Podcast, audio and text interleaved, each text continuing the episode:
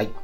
それでは今回は友達のクソ彼氏というテーマで、えーお送りしておりますけれど、えー前、最初のパートでは結構家事、育児やんねえみたいな、飯まだみたいな、そういう赤ちゃん系が、あの、結構あったかなと思うんだけど、やっぱりこのね、モラハラ系もたくさん、そのエピソードが、えーご投稿いただいておりまして、えー紹介いたします。タイガーマリさん、女性30代の方からいただいたエピソードです。えー大学生の頃、顔や胸の大きさ、箸の持ち方などにケチをつける彼氏と付き合っていた友達がいました。えー彼の方がその友達の家に転がり込んできたにもかかわらず、出て行けと、どういう状況？のたまったことも、今思えば完全にモラハラ彼氏でした。えーただ、若さより彼女も彼に洗脳されていました。一度大きなショッピングモールで遊ぶ約束をし、一緒に向かったのですが、まださほど見て回っていないのに彼からメール来た帰らなきゃと言って帰ってしまったことがありました。えーまた別の時には先輩宅の飲み会で終電を逃し、えー彼女と私は同じマンションに住んでいるにもかかわらず、私がトイレに行っている間に、えーその女友達と彼氏が二人でタクシーでに乗って帰ってきた、しまったこともあります。まあ、置いてかれたってことだよね。辛いな。辛いわ。えーその時どんな気持ちになりましたかという質問には、えーそんなことが続いたので、モラハラな彼氏に対してはもちろん、彼に依存的な友達に対してもイライラが募るようになりました。まあ、その後、えー彼女は転機が訪れて、彼と別れて、えーまあ、幸せな生活を送っているそうなので、まあ、よしっていうことなんですけれど、この、束縛モラハラ、これだから早く帰ってこいみたいなさ、うん。まあこれ、まあそもそもその、てんこ盛りだね、これね。よく考えたら。確かにいろいろありますねまずその、ケチをつけてくるっていう。顔や胸の大きさ、箸の持ち方。箸の持ち方。箸の持ち方。でもいるよね、こうなんか、なんか人、最悪だよ、俺人のさ、この育ちっていうかさ、その人の人の歴史があるわけじゃん、別に。それをなんか見下してるわけでしょで、ルックスとか外見、えー、体にケチをつけ、さらに、転がり込んできたにもかかわらず出ていけ。それはちょっとギャグだね。ちょっと、まあ、こう、笑って書いてあるけどね。で、俺を最優先しろみたいな態度で常に接してたんだろうし、まあだからこそ、早く帰んなきゃってなっちゃった。うん、で、さらにみんなで飲んでる時に、友達を置いて、彼女と、まあ帰ったってことが、なんかこのさ、やっぱ、モラハラ彼氏ってさ、うん。自分の彼女を、その女友達から引き剥がそうとするみたいなさ、うん、そういう感じって結構いろんなエピソードに見られる、えー気がするんだけど、じゃあちょっと和子さん次、はい19いただいてもいいですか？はい。ジュジュピさん。女性30代の方からいただいた投稿です。はい。友達の彼氏、かっこ後の夫は絵に描いたようなモラハラ彼氏でした。当時29歳で、とにかく結婚に焦っていた友達は紹介で出会いすぐその男と付き合い始めました。最初は男気のある人と聞いていたのですが、1ヶ月経ったあたりから、少しでも彼の意にそぐわないことを言うと怒られる。小さなことでマウントを取られると、彼女は愚痴をこぼすようになりました。うんうん。印象的なエピソードとしては、二人が喧嘩になった時、彼が、お前は何ま何々大学を出てるくせにこんなに頭悪いやつ初めて会った。と友達のことを罵った話です。発言自体も最低ですが、友達は難関大卒なのに対し、彼は中堅レベルの大学卒と、学歴コンプ丸出しなどもダサすぎて引きました。他にも絵に描いたようなモラハラエピソードはたくさんあったので、私は他の友人も早く別れて別の人を探した方がいいと説得しましたが、聞く耳を持たず、そうこうしているうちに妊娠が発覚し結婚しました。なるほど。で、その時あなたはどんな気持ちになりましたか？という質問には、だから言ったのにと呆れました。初めは助けてあげたい気持ちが強かったですが、やめた方がいいと言ってもそうだよねと口では言いながら聞く意味を持たず、だんだん自業自得だなと冷めた気持ちになっていきました。その友達とは毎日 LINE をする仲だったのに、結婚と妊娠をきっかけに疎遠になっていきました。うん。うん。あ、で、その友達はモラハラに耐えかねて、結婚1年で離婚を決意し、それを機にまた連絡が来るようになりましたが、なんだか関係はギクシャクしたままですな。るほど。離婚を決意できてよかったと思う一方、ほらねと冷めた目で見てしまう自分もいます。友情って儚いです。うん。最後の一言は重いですね。いや、マジわかる。あわかるーこれもてんこ盛りですね。これ。もう、ん。まず、まあ、怒鳴る。そして、マウント。だから、学歴コンプ。なんかこう、彼女の方が、いわゆる難関大学というのを卒業しているにもかかわらず、お前、あ何々大なのに、バカだな、みたいなことをうん。言ってるってことだよ。だから確かにこれ、学歴コンプっていう言葉があるように、まあ間接的に、〇〇大出てもそんなもんか。うん。俺の方が上うん、みたいな、大学関係ねえな、みたいなことを、気になってたんでしょうね、そこが。気になってなかったら言わないから、ないね。絶対コンプはありますよ。そうだよね。まあ仮になんか、お前やったま悪いなっていうのも最悪だけどさ、うん別に〇〇大なのにも関わらずってことを入れる必要ないもんね。うんまあ、なんかやっぱ、これ、しかもそれを見抜かれているというダサさもあるけれど、確かに。まあけれどやっぱり、結婚し、まあ、妊娠。この交際4ヶ月で妊娠3ヶ月って書だ。いてあるから、つまりもうまあ、ほぼ速攻？確かに。まあ、否認もせずみたいなところがあるのかしら。モラハラ否認しなそうだもん。いや、これ本当に、もう、太字で、モラハラは否認しない。モラハラ否認しながち。結構ある、あったよね。まあ、ほ他にもね、うんちょっとそういう否認にまつわる。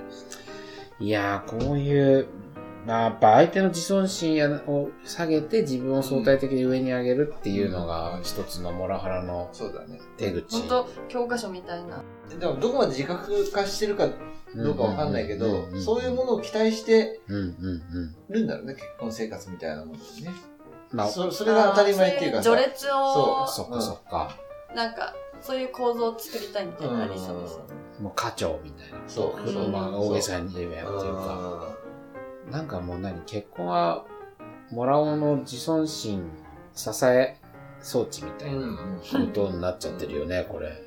あとはその、えっ、と、この、な、なさん、ジュ、ジュジュピーさん。ジューピさんからしたらね、うんうんうんやっぱ悔しいっていうかさいや悔しいよねなんかあるよ。言ったのにって絶対ねのは思いますよね。だし、なんだかそうだそね。嫌な予感感じる時ってマジあるんですよね。うんうんうん絶うん。対やべえやつじゃん、それ、みたいな。ねなんか、そうね。友達が、うんうんえっ、と、年子の姉妹で、はいはいはい。えーで、あの妹の方が友達なんだけど、うんうんうんその姉うん。の夫の話。姉の夫の話。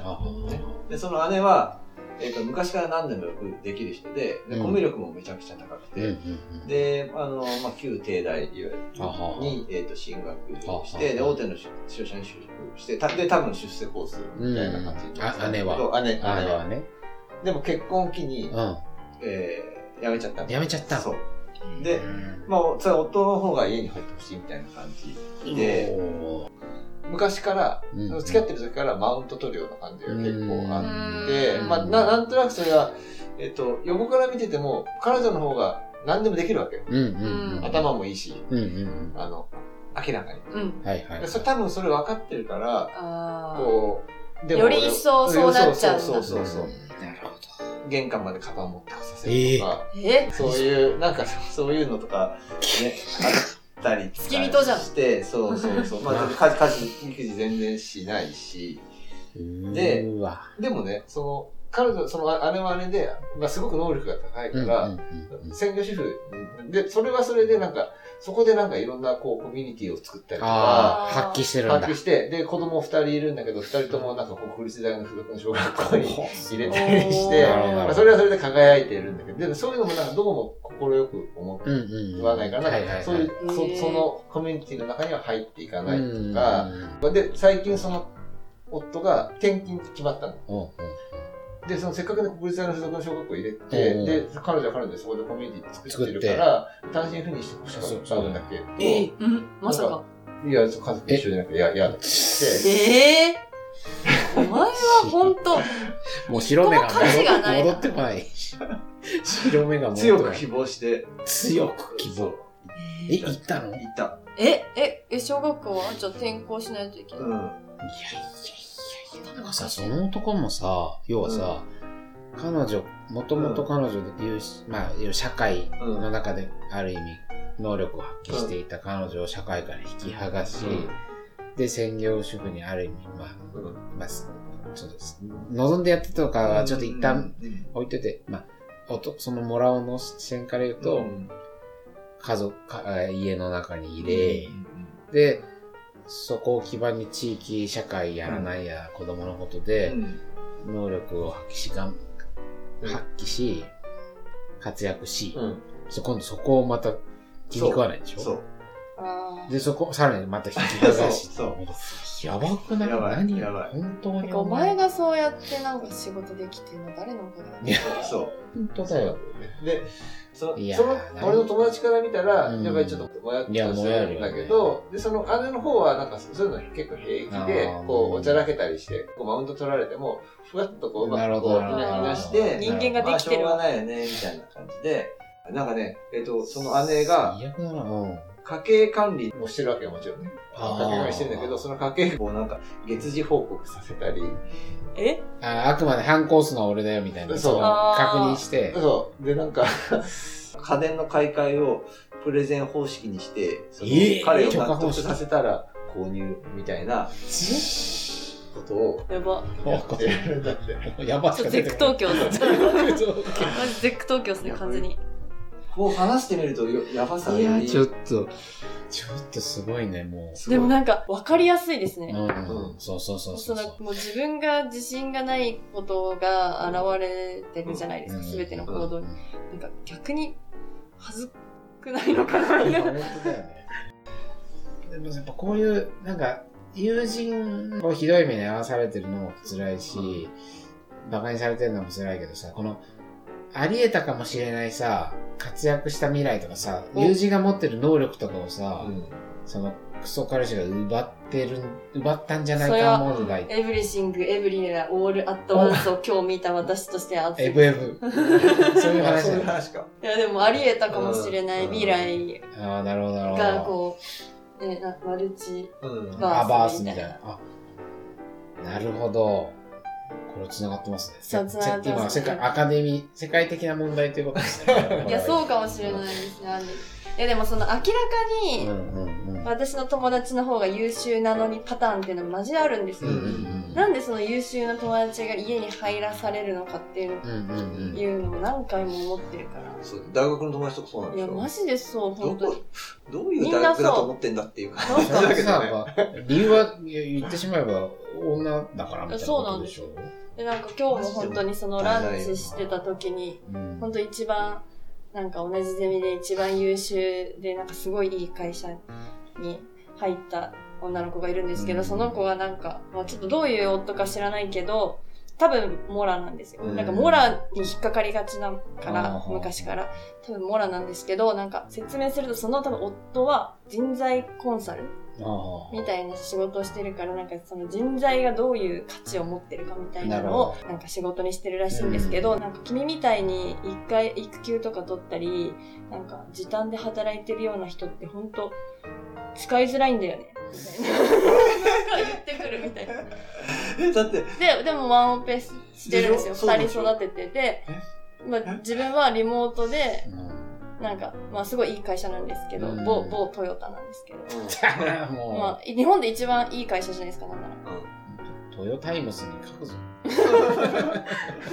あ夫は違う会社なんですよ知らないけどあその私の友達はああ、まあそうなるほど、なるほど。いい会社いい会社じゃないです勤めてるんですけど二 二人ワンオペで育ててしかもなんかその人材コンサルだかなんだか知らないけどどその大先生が君みたいな人材ってちょっと企業からすると使いづらいんだよね って言ってくるあ。どういうな、マッチポンプってななんだろうね。すごいねそのすごいね。おで前が今引っ張ってんじゃねえかみたいな。引っ張ってるって難しいね。話をさっきされてでみんななんかめっちゃ突っ込んじゃってえ？みたいな。えでもあなたのせいですよね？みたいな。お前が育児生かしやれば、市場価値上がんぞみたいな話だもんね。そう。てか、そもそもの市場価値多分あなたより、あの、私の友達の方が高いんですけど、みたいな。知らんけど、みたいな。いやー、なんかほんと、いや、もちろんさ、それはなんか、ね、家に入ることが全て、なんかもったいなくてダメとかそういう話ではもちろんないんだけど、これあくまでさ、全部さ、今回のエピソードって間接的な、ね、当事者がいて、それをエピソードとして聞いた友達の話をいっぱい俺らは紹介してるからさ、もちろんその、うん。聞いた話だけが全てじゃ当然ないだろうし、うんあの、望んでやってる部分もあるかもしれないしとかいうの、とこまではわかんないけど、だから、ね、さっきのあの、お姉さん、年子のお姉さんもさ、もちろん、その家の仕事をうん。楽しんでるかもしれないし、そうそういうのもあるそう。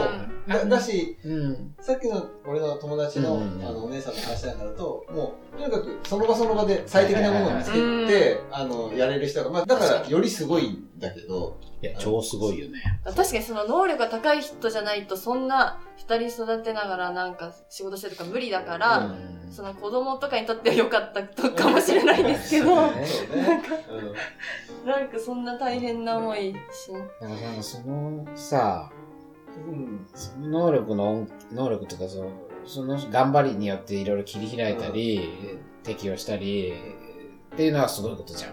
でもその、なんか、何度も、その、もらおうがさ、さらにその恩恵をさ、ジャブジャブにさ、うん。その夫にトリクルダウンしてるみたいな話。で自分はただ働いてるだけだからね。ね。本当に家事とか育児とか、そうすあとは見えないシャシャドーワーク的なものを含めて、全部を押し付けて。自民党が作った世界の、なんかもう、確かに。すべてを、なんか本当に、もうマジで国力がさ下がってるのそのせいじゃないですかって思います。絶対そうだよね。だってその、なんか、こういう人のお姉さうん。ん、働いてた方が絶対、うん。社会社会という視点ではねいいかったかもしれないし、私の友達だって自分がもうバリバリ働いてたらもうすごい成果出してた、さらに成果出してたはずとか思うと、うんマジで本当。うんあの、選択するのはね、そうそう例えば専業主婦とか、そそうそうういう、その、えっと、本当そうだよね。うんワークライフバランスが、こう、うまく均衡取れてるうん。働き方を選択するっていうこと自体はいいんだけども、要は、その選択をせざるを得ないとかね、そう。そういう状況になっちゃうっていうのが、やっぱり嫌だよね。あ何かを諦めざるを得ないとか。しかもそれ諦めたりさ、いろいろ難しいけ、調整したり決断してるっていうのはほとんど今のところさ、うん。女の人の側でさ、ね。もらおうたちはさ、なんかもう、ね、な、一謎の人じゃ行きたくない。男は辛いよ。男は辛いでしょ。厳しい厳しいな。厳しいね。思いのほか厳しいよね厳クソみたいなしいですね。クソみたいな国じゃん。マジでクソみたいな国だな。まずいなんだよ。ちょっとじゃあ、パート、だいぶ辛い気持ちになってきましたけどあと一個ぐらい。一個ぐらい紹介しますか？なんか、えー、そうですね。あ、じゃあ2番。はい。おラジオネーム岸田さん。おお、騎士団。我々のニコ生番組の 担当。担当、ご無沙汰してますということで。無職モラハラで友人が買った家に住み着き、周りに流されたくないとの理由から入籍をしないが、子も作り夫婦として生活。友人不在時に他の女を家に呼び入れたり、出先からお金を貸してほしいと電話をしてきたりと、嘘のよようなエピソードが満載な男と 友達がまあ付き合っていたというか、結結婚というかあれだよね。子も作りと。事実婚ですよね。事実婚。あーその友人を見てどんな気持ちになりましたか？別れたいと相談を受け、真剣に聞いていたが、いざ別れを進めると、彼氏をかばい始めるというループが数年続き、最終的に連絡を取らなくなってしまったと。このなんかさ、で、マジなんか出がしの無職モラハラっていうのが、力入ってるね。友人が買った家に住み着き。住み着き。この、でもこのさ、悪いのは、原因を作ってるのがこのモラオなのに、そうだね。うん別れない友人に、もやもやしちゃったり、イライラしちゃったり、諦めたり、呆れたりっていうさ、うん本当そうなんだ。この構図っていうのは今回のこの、まあ、そうだね。テーマの一つのあれだよね。うんもう最大のその悔しいというか、うんジレンマというか。なんでそういう風になっちゃうのかっていううんことで、まあ、いろいろあるけどね。だって、そういうネガティブな話ばっかり聞かされるのがもう嫌みたいなこともあるだろううんし、いくら言ってもっていう、そうだねね。、そこのトロー感みたいなね。ロー感。うんあとやっぱこうループだよね。その、うんそうなんだよな。でも本来は、ここが、えここにひびが入るなんて理不尽すぎる話そうなんだよそうなんだよ。本来は。うん。どう考えたら無色モラハラが消えるのが世界的にはいいわけいじゃん。いのに、ね、それを選んんでるのがね、また、ねそうっていうねその前、前、前のエピソードでもさ、自業自得とかさ、うん、洗脳みたいなことも出てきたけどさ、自業自得。なんかモラオのなんか中毒性みたいなのもあるのかもしれないですよねなんか。あるのかなやっぱ。じゃなきゃちょっとまあね。理解ができないから。理解できないから。まあなぜ別れないのかとか。